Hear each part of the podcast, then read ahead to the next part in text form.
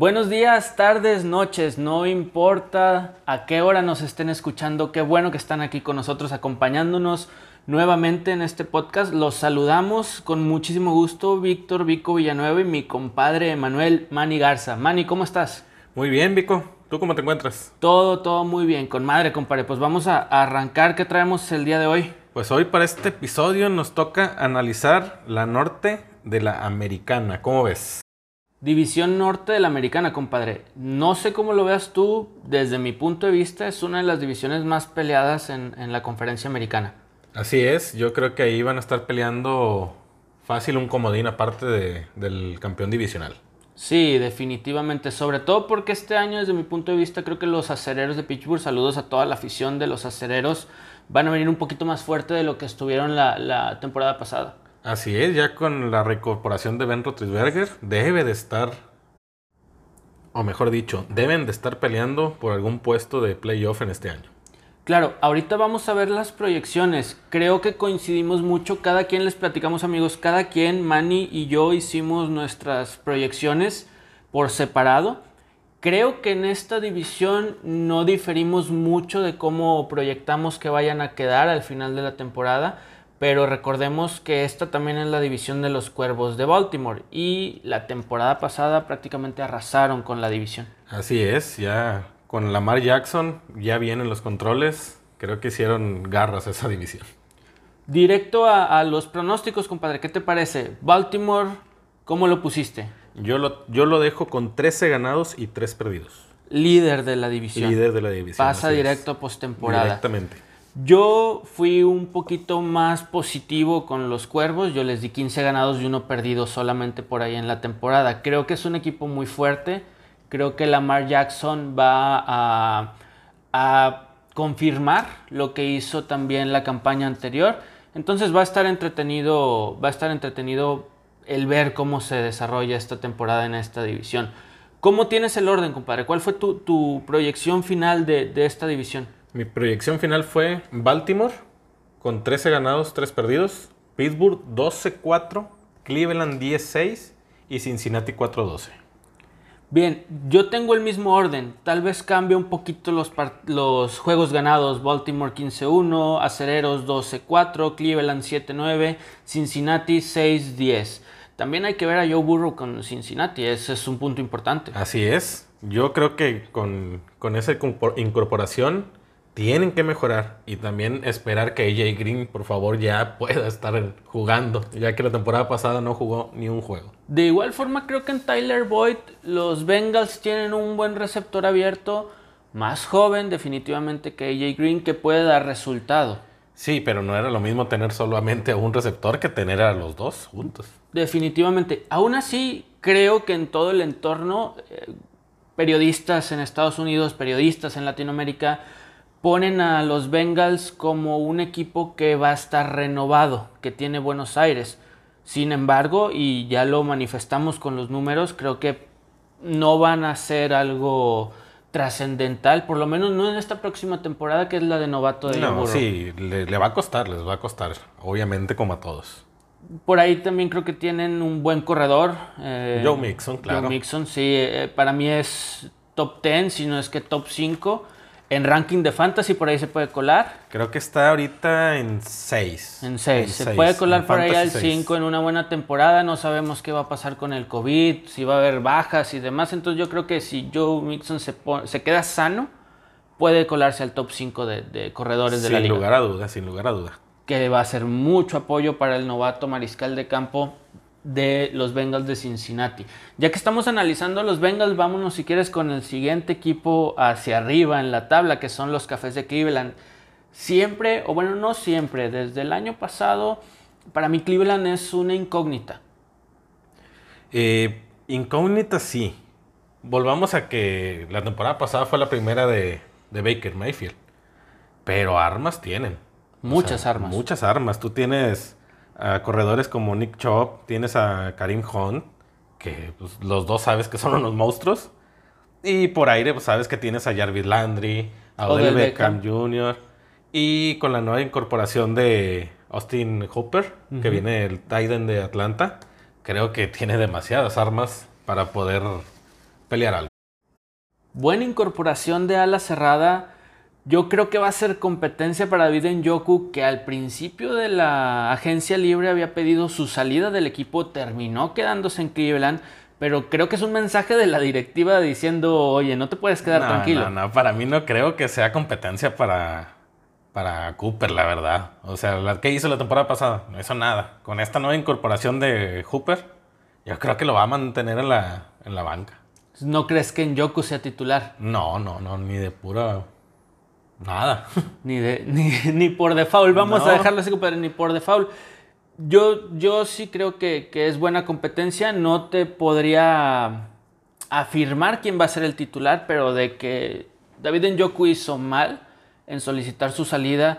Cleveland es una franquicia que tal vez no este año tampoco, pero va a ir escalando conforme Baker Mayfield vaya agarrando experiencia, que tampoco le van a dar mucho, mucho margen de error. Este año se incorporó Case Keenum, todos sabemos lo que es Case Keenum, pero es un coreback con más años en la liga que le puede meter algo de presión o hacer sombra a Baker Mayfield también.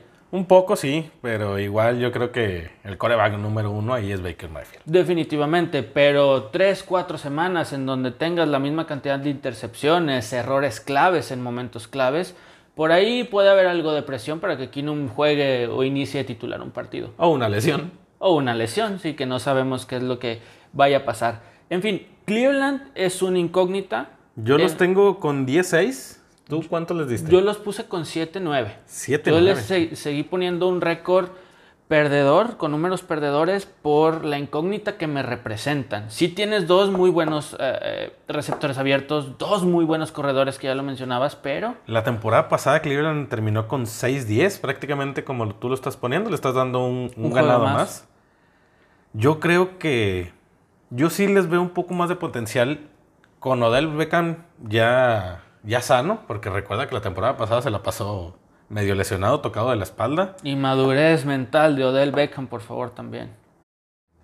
Y tercer año de Baker Mayfield, o sea, yo creo que ya es tiempo para que el muchacho ya esté maduro, que ya pueda entender ahorita, pues bueno, creo que tienen un nuevo coordinador ofensivo, eso también... Sin este, duda le va a ayudar. le tiene Sin que duda ayudar. le va a ayudar, sí, definitivamente. ¿Cómo está el calendario de Cleveland? Cleveland, yo lo veo relativamente no tan complicado. En la 1 es Baltimore, yo lo doy perdido. Y luego va Cincinnati, Washington, Dallas, Colts, Pittsburgh, Cincinnati, Las Vegas. Luego Houston, Filadelfia, Jacksonville, Tennessee, Baltimore otra vez. Los Gigantes, los Jets y Pittsburgh.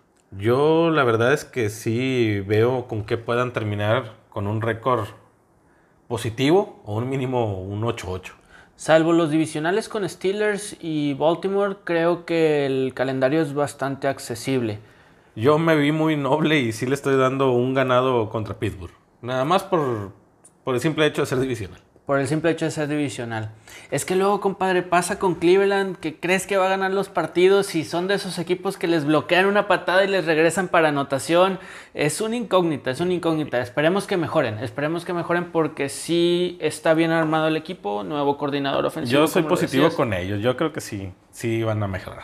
Pues esperemos que el muchacho, que Baker, El muchachón. pueda- el muchachón pueda sacarlos adelante y que apriete un poquito más esta división que los últimos años no estuvo tan apretada. Sí, no, el, pues el año pasado fueron los cuervos y nada más. Y nada más, exactamente. De ahí hacia arriba están ahora sí los Steelers, los acereros de, de Pittsburgh, con gran afición en México, no nos vamos a cansar de decir eso, con gran afición aquí en, en- en México. Mejoran sus números desde mi punto de vista, creo que tú estás más o menos igual que yo. Mejoran sus números, Sí, la temporada pasada terminaron con un récord de 8 y 8. Y yo este año los veo con 12-4. 12-4, yo les puse 12-4 también. ¿El calendario cómo está de acereros? El calendario es, la primera es Gigantes y lo es Denver, Houston, Tennessee, Filadelfia, Cleveland, Baltimore, Dallas, Cincinnati, Jacksonville, Baltimore, Washington, Bills, Cincinnati, los Colts y Cleveland. Yo aquí simplemente le estoy dando perdidos, uno contra Cleveland, como ya lo dije, contra Baltimore, uno también, por lo mismo de división, yo le estoy dando uno y uno, contra Dallas y uno contra Colts. Es un calendario un poquito más bravo que el que tiene Cleveland. Es un poco, no Un mucho. poquito más bravo. También juegan con Washington. En general juegan contra, contra toda la, la división este de la nacional y la sur de la americana. Ok, la este es Washington, Filadelfia, Dallas y Gigantes. Nada más para recordarle a nuestros amigos que nos están escuchando. Así es, y la, la sur de la americana es Houston, Tennessee, Jacksonville y los Colts. Que vamos a estar hablando en capítulos adelante de esa En división el también. siguiente creo que es el que nos En el siguiente nos toca la sur de la americana para que se queden con nosotros. Bien, si nos adentramos en el roster de los Steelers, regresa Big Ben, Sí. Juju Smith-Schuster, tercer año. Pues mira, mientras se mantengan sanos los tres, que viene siendo el, el corazón de la ofensiva, que es el coreback, el corredor y un receptor. Coreback, ya sabemos que Roethlisberger jugó dos juegos la temporada pasada, este, lanzó para 351 yardas nada más. Nada. Intentó, este, fue 35 pases completos de, ses- de 62 intentos. O sea, Un en dos 50, juegos no un hizo 50% prácticamente de efectividad en dos partidos por la, por la lesión. Mientras el brazo de Big Ben esté bien, los aceleros tienen muchas posibilidades como lo, lo estamos marcando aquí en las proyecciones. Juju va a estar bien. Creo que ya es momento de que ya esté bien, que dé ese salto. Debería, debería James ya. Conner debe de estar bien. Aunque a mí me, me llama la atención que en tercera ronda de este draft hayan agarrado a un Tony McFarland, que es un, un running back. Otro running back. No sé qué, qué estén pensando en cuestión de James Conner. Creo que ya es su último año de contrato. de contrato. No sé si lo estén pensando seriamente. Fíjate que yo creo como esa fue tercera ronda de draft. En segunda ronda tomaron a un wide receiver en su segunda ronda de draft. Yo creo que es más que Discúlpame, nada creo que Anthony McFarland fue en la cuarta. en la cuarta. Bueno, a Claypool en una segunda ronda de draft, ambas posiciones, receptor abierto y running back. Creo que es más que nada para darle alternancia a sus titulares que son Juju y James Conner. No creo que sea como para quitarles el puesto titular, por lo menos no esta temporada. Ahora, si tienes esa alternancia con tus picks de draft y tus jugadores titulares sanos, creo que tienes buena proyección para los partidos. Por ejemplo, en, en- sí, en receptores lo dudo porque, o sea, tienes a Juju, tienes a Deontay Johnson y tienes a James Washington, que fue el que más yardas aéreas tuvo, Tuvo en toda la- la temporada pasada. Es cierto. James Washington tuvo 735 yardas, Deontay Johnson en segundo con 680 y Juju con 552. Muy por debajo. Así es. Por ahí también reforzaron el ala cerrada. La posición de la cerrada llegó Eric Ebron, procedente de los Colts de Indianapolis, si mal no recuerdo. Un ya veterano jugador, pero creo que puede reforzar esa posición que también el año pasado no estuvo tan bien desarrollada. Creo que por ahí Vance McDonald era el, el ala cerrada El de ala cerrada, Pittsburgh así es. y no tuvo buenos números. Pero en fin, creo que esta temporada... McFarland fue cuarta ronda. Nada Cuarta más aquí ronda. sí. Segunda ronda wide receiver, cuarta ronda de draft un, un running, back. Running back. Pero sin embargo, running backs no tienen más allá de James Conner algo sólido más que esta cuarta ronda. Sí, pues de hecho en el, en el roster de los Steelers el, el running back 1 es Conner y el 2 viene siendo McFarland. Sí, entonces sí no tiene mucho muchos este, corredores que digamos. Y es, ok, de acuerdo, estamos de acuerdo. Pero bueno, con tantas alternativas de receptores y dos buenos running backs, creo que tiene buenas armas el Big Ben para llevar a la ofensiva a buenos términos esta temporada. El calendario, como ya lo veíamos, muy similar al de Cleveland, no es un calendario tan pesado para la calidad que sabemos que tienen los jugadores de aceleros. Así es. Yo por eso igual, bueno, creo que los tenemos igual, 12-4 en proyección. Y los veo peleando por un comodín. Sí, definitivamente. Por ahí hay que ponerle atención, hablando de afición en México, hay que ponerle atención al juego contra los Vaqueros de Dallas. Me parece a mí que despierta más pasión aquí en México que en mismo Estados Unidos, compadre. Sí, sí, sí, claro. En Estados Unidos pues cada quien su, su ciudad. Y aquí en México creo que son las dos más grandes aficiones que tenemos. Yo creo que sí, digo, no, no hemos revisado el conteo oficial de, de aficiones de NFL aquí en México, pero tiene años que son los Vaqueros de Dallas, seguiditos, muy a la par de los acereros de Pittsburgh, y creo que por ahí andan los 49 ¿Cómo, de San Francisco. cómo prono- pronosticaste ese juego? ¿A quién se lo das ganado? Los acereros de Pittsburgh. Se los di ganado a los acereros. Yo se lo doy a Dallas. A simplemente por ser locales. Ya hablaremos del este de la Nacional y los Vaqueros de Dallas, que también es un trabuco bien, bien hecho, pero bueno, no corresponde en este momento. El último que vamos a analizar de esta división, la norte de la americana, que lo vemos como fuerte candidato no solo a llevarse la división, sino para ganar en postemporada y llegar incluso hasta el Super Bowl, compitiendo en esta conferencia americana con los jefes de Kansas City, los Cuervos de Baltimore, compadre. ¿Cómo ves a Lamar Jackson y compañía? Pues Lamar es de otro mundo. Vaya, en, el momento de que es el líder en- de su equipo en, en yardas terrestres, con 1206, fueron casi 200 más que Mark Ingram, que hizo 1000, 1018 yardas en toda la temporada. Que es muy buen running back. Mark, Mark Ingram, Ingram, perdón, en los Santos de New Orleans era el running back titular antes de la llegada de Alvin Kamara. Así es. Después tuvieron una temporada de alternancia muy buena con los mismos números. Creo que rompieron el récord de una pareja de corredores en yardas por tierra. Llega a Baltimore cuando Lamar era una incógnita, cómo se iba a desarrollar el novato. Veíamos una buena contratación de Mark Ingram, pero Lamar Jackson sorprendió. Como tú dices, no era de este planeta. Un coreback que supere a tu corredor titular en yardas terrestres no se ve muy seguido. Sí, no, no. No, es prácticamente nulo. Aunque bueno, ahorita ya con esta nueva generación de corebacks, que ya son más correbacks, Coreback se va a ver Sí. más seguido todo esto. sí, ya corebacks de bolsa son muy pocos los que salen. Alternativas aéreas que tiene Lamar Jackson para cuando Lamar quiera soltar un pase ahí y no correr las yardas terrestres, compadre, ¿cuáles tiene? Pues su mejor hombre fue el tight end, Mark Andrews, Mark Andrews. con el cual lanzó para 852 yardas. Eh, tuvo... Es buen número para un Tyren. Sí, tuvo Para una ala 64 recepciones en 98 intentos hacia él. Sí, es muy buen número para una ala cerrada. Después de por ahí 10, anda tos- 10 anotaciones eh, de Mark Andrews. muy, muy buenos números para, para ser este, una posición poco buscada por aire actualmente. Por Así ahí en es. los 70s, en los 80s hay videos y los mismos jugadores veteranos y retirados hablan de que era una posición muy, muy peleada en esas épocas. Hoy en día tenemos si acaso dos o tres que resaltar y fuera de ahí el ala cerrada es alguien que se busca poco a la ofensiva, que hace más labores de bloqueo y de abrir camino para los running backs y entonces sorprenden estos números. Por ahí estaba también un novato de segundo año con Marquis Brown. Marquise Brown con Lamar. Creo que le va a dar un poquito más de protagonismo, sobre todo porque, bueno, es lo que se dice.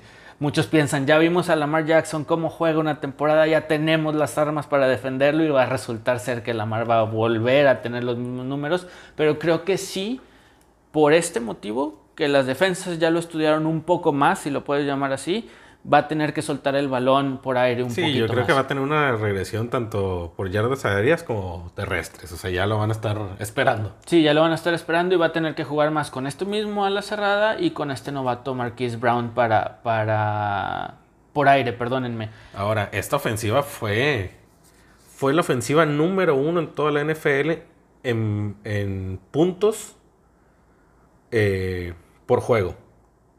Ellos promediaron 33.2 puntos por juego. O sea, es una máquina de hacer puntos. 33.2 puntos por partido. Promediario. Promediaron la temporada pasada. Hay quienes no hacen ni 10, compadre. No. Hay quienes no hacen ni 10 y estos hicieron 33.2 puntos. En promedio. En promedio. Pudo haber alguno de 28, pudo haber alguno de 40, no lo sabemos, pero es un promedio bastante alto. Muy alto. Muy similar al que tuvieron los Rams la temporada que llegaron al Super Bowl. Tenían números muy, muy altos. Sí, tenían números muy altos. Entonces, esto, más el buen orden de Harbaugh como head coach, les va a dar eh, para pelearle a Kansas City la... No, ya no hablemos de la división, que ya en los números pusimos que Baltimore la debe de ganar. La conferencia. La conferencia. Así es. Ahora, es un equipo tan equilibrado que hablando en el mismo promedio de puntos por juego, pero en defensiva fueron la número 3 en aceptar solo 17.6 puntos por juego. El orden y el balance que te digo que tienen desde eh, la directiva, el staff y cuerpo técnico se refleja en el campo, compadre. Así es. Si tienes una directiva o un staff de coaches que no apoya o que están envueltos en otro tipo de escándalos, saludos a Washington, no, no vas a llegar en lo deportivo a algo. Entonces, esta institución de Baltimore ya tiene años, perdieron un Super Bowl hace algunos años con los 49 de San Francisco. Mentira, lo ganaron. Sí, lo Lo ganaron, cuando los, estaba los coaches eran Flaco. hermanos. Sí, que estaba era Joe Flaco. Joe Flaco. Desde ese entonces, tal vez un par de años para acá, de un par de años antes de ese Super Bowl y desde ese Super Bowl a la fecha, han trabajado muy bien como institución. Y Lamar Jackson fue la cereza en el pastel para comenzar a pelear una dinastía con los jefes de Kansas City, Fue el que hizo que se fuera Joe Flaco. que les había dado ese Super Les Bowl había del dado cual ese Super Bowl y el cual se ganó un gran contrato. Sí, muy, muy, muy buen contrato. Pero llegó Lamar Jackson a abrir capital en ese equipo. Bien. Mis amigos, si se pueden dar cuenta, esto es una plática entre amigos, estos son dos compadres discutiendo de, de fútbol americano. Por ahí podemos escuchar o podemos decir alguna cosa, denos que a ustedes no les parezca o al contrario les guste mucho, denos sus opiniones, escríbanos a nuestra página de Facebook, escríbanos a nuestro Instagram, nosotros los vamos a leer, tengan la seguridad, nosotros las manejamos, nosotros mismos vamos a responder y aquí los vamos a esperar en nuestro próximo capítulo. En resumen, Manny, Baltimore y Pittsburgh peleando un comodín en el norte de la AFC. No, Baltimore no. No, Baltimore la va a ganar la, No, la división. Baltimore ganándola y Pittsburgh que, que Pittsburgh peleando el comodín. Así es. Definitivamente. No se vayan a perder la siguiente entrega de este podcast, el siguiente capítulo. Vamos a hablar, vamos a seguir en la conferencia americana, vamos a hablar del sur, de la Sí, división sur. de la americana. Y después de eso, pausamos un poquito con la americana y nos pasamos al norte y al sur, pero de la nacional, que también son muy buenas conferencias. Así es. Bueno, Manny, ¿algo que agregar? Nada más. Solo síganos en nuestras redes, en Facebook y en Instagram. Aparecemos como Recepción Libre. Gracias por estar aquí con nosotros. Los esperamos nuevamente en el siguiente capítulo del podcast. Hasta luego. Saludos.